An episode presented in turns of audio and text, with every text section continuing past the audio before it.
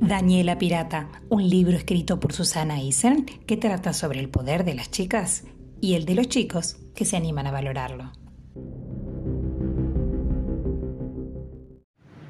En un mar muy lejano navegaba el Caimán Negro, el barco pirata más temible de todos los tiempos.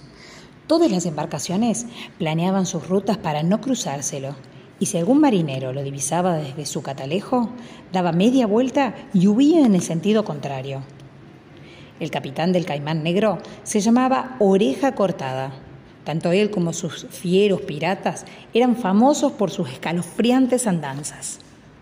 En aquel mar tan lejano también navegaba Daniela, a bordo de la araña saltarina, un pequeño velero. A pesar de las horribles leyendas que se contaban, ella buscaba aquel terrorífico barco. Y es que había algo que deseaba con todas sus fuerzas. Daniela quería ser pirata en el Caimán Negro. Un día, después de muchos soles y muchas lunas buscándolo, los encontró. Mi nombre es Daniela y quiero ser pirata en este barco. Niña, ¿qué dices? ¿Quieres formar parte de nuestra tripulación? preguntó Oreja Cortada sorprendido. Así es, contestó Daniela con decisión. Los piratas estallaron de risas. El capitán se agrupó con sus hombres. Tras varios minutos de discusión, Oreja Cortada habló. Para ser pirata en el Caimán Negro se deben superar una serie de pruebas. ¿Cuáles? Haré lo que sea, dijo Daniela muy convencida. La primera prueba para ser pirata es capturar peces a manos llenas. Niña, ¿tú sabes pescar? Daniela se lanzó al mismo mar de cabeza. Cuando regresó, los piratas se quedaron alucinados. Aquí traigo varios bacalaos, kilos de langostinos, tres calamares gigantes y una mantarraya. Mm, no está nada mal, reconoció Oreja Cortada.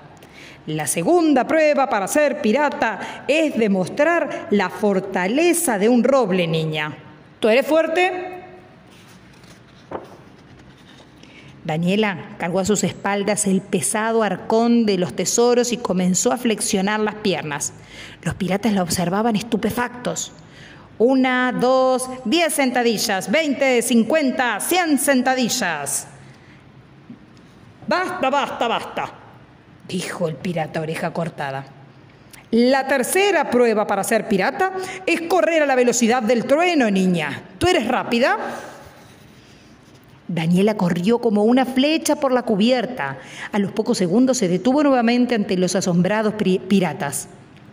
Mira, te traigo el parche del tuerto, una pluma del loro y una moneda de oro. Fui tan rápida que nadie se dio cuenta. Devuélveme mi moneda, se molestó Oreja Cortada. La cuarta prueba para ser pirata es ser sigiloso como las serpientes. Niña, ¿Tú eres silenciosa?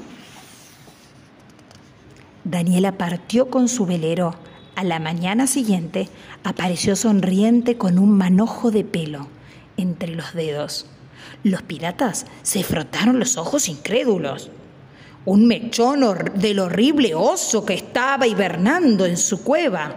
Se lo he cortado sin despertarlo. Déjame ver. Lo examinó oreja cortada atónito. La quinta prueba para ser pirata es demostrar no tener miedo a nada, niña. ¿Tú eres valiente? Daniela se tiró a la fosa de los cocodrilos. Al ver su osadía, los reptiles quedaron paralizados. Los piratas comenzaron a mirarla con admiración. La llave oxidada del fondo de la fosa.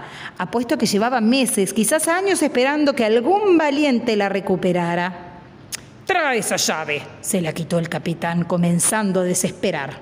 La sexta prueba para ser pirata es preparar una buena sopa, niña.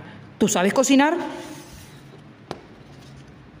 Daniela juntó los ingredientes más sabrosos: tela de araña, escupitajo de rana, lágrimas de cocodrilo, coco podrido y cocinó una suculenta sopa. La sopa más asquerosa de los siete mares, dijo Daniela. ¡Puah!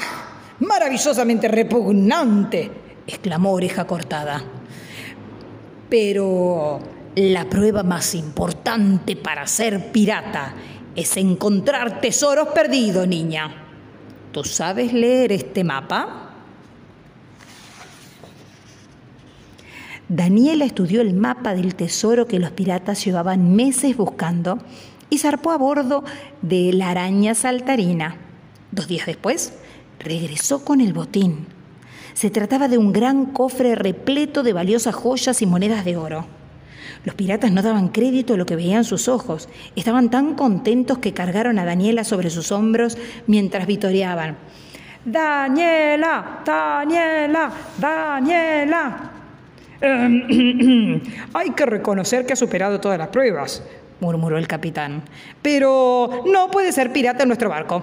¿Cómo? ¿Por qué? Sé pescar a manos llenas. Soy fuerte como un roble, veloz como el trueno, sigilosa como las serpientes, valiente, cocino fatal y puedo encontrar tesoros perdidos. Tengo todo lo que hay que tener.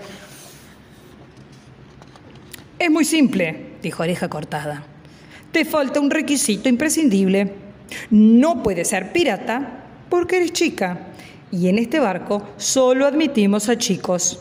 Es una regla del caimán negro. Ante aquella barbaridad que acababa de escuchar Daniela, se quedó sin habla. Y si no fuera porque le costaba mucho llorar, lo hubiera hecho a mares. Entonces los piratas se agruparon, pero esta vez dejaron afuera Oreja Cortada, que no podía creer lo que estaba sucediendo. Tras varios minutos de discusión, un portavoz habló. Daniel ha demostrado que tiene todo lo que hay que tener para ser pirata en el Caimán Negro. Queremos que se quede en el barco. Sí, se queda, gritaron todos. Daniela comenzó a dar saltos de alegría mientras se abrazaba a los piratas. Daniela, Daniela, Daniela. Sin embargo, Oreja Cortada se había quedado rojo como un cangrejo. Parecía una olla expresa a punto de explotar. ¿Cómo es posible que esta banda de holgazanes ose tomar la decisión así sin contar conmigo? Yo soy el capitán, aulló Oreja Cortada.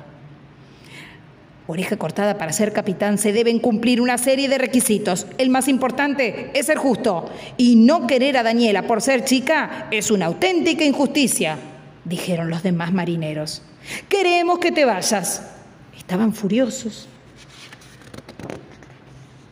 Oreja Cortada se fue y nunca más volvieron a saber de él. El caimán negro recorrió el mundo. Cuentan que las embarcaciones planeaban sus rutas para no cruzárselo, y si algún marinero lo divisaba desde su catalejo, daba media vuelta y huía en el sentido contrario. Todos sabían que en el caimán negro ya no era oreja cortada.